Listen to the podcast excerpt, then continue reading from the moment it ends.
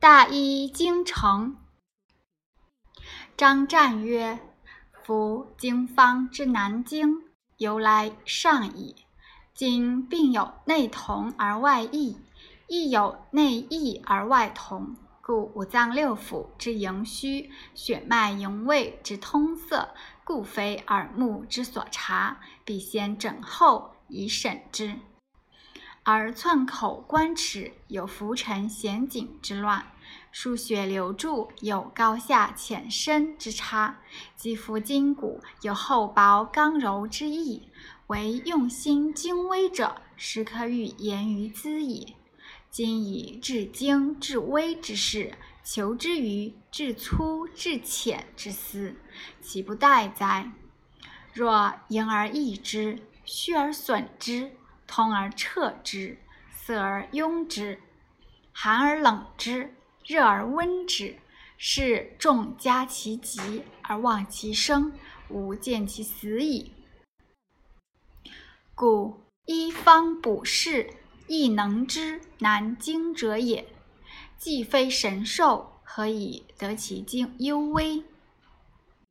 是有余者，独方三年，便为天下无病可治；及治病三年，乃知天下无方可用。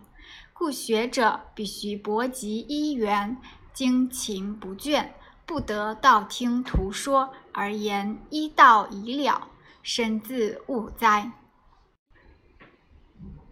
凡大医治病，必当安神定志，无欲无求，先发大慈恻隐之心，誓愿普救寒灵之苦。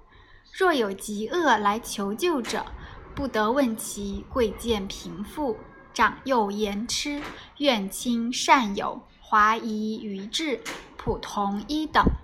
皆如至亲之想，亦不得瞻前顾后，自虑吉凶，护惜生命。见彼苦恼，若己有之，身心凄怆。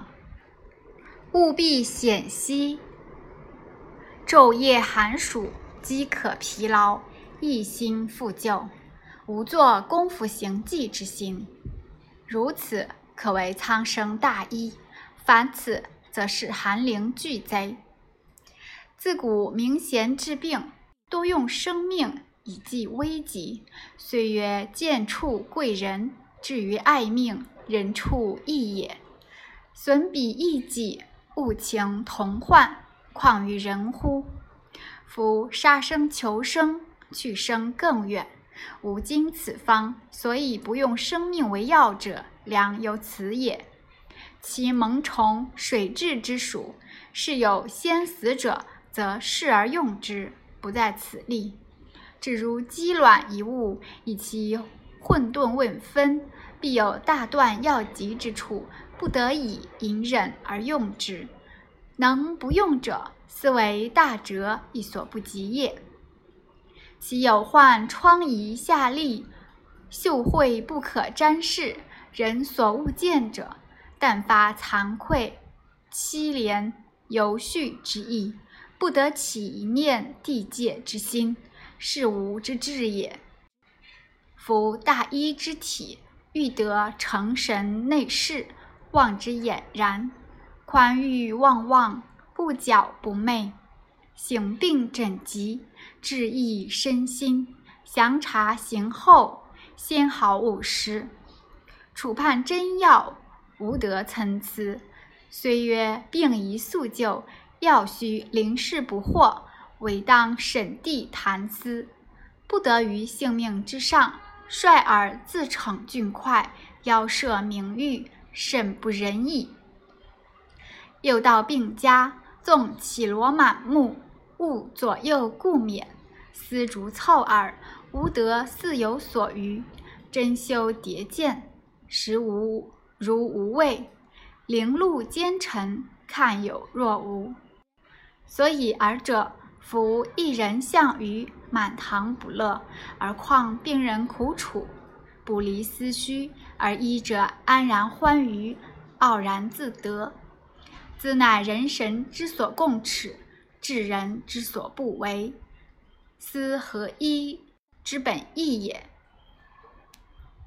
夫为医之法，不得多语调笑、谈谑喧哗，道说是非，议论人物，炫耀声名，自毁诸一，自矜己德。偶然致差一病，则昂头戴面，而有自诩之貌，为天下无双，此一人之高荒也。老君曰：人行阳德，人自报之。人行阴德，鬼神报之；人行阳恶，人自报之；人行阴恶，鬼神害之。寻此二途，阴阳报失，岂污也哉？所以一人不得事己所长，专心经略财物，但作救苦之心，于名运道中自感多福者耳。又不得以彼富贵。除以珍贵之药，令彼难求，自炫功能，量非中术之道。志存救济，故意取遂论之。学者不可耻言之比理也。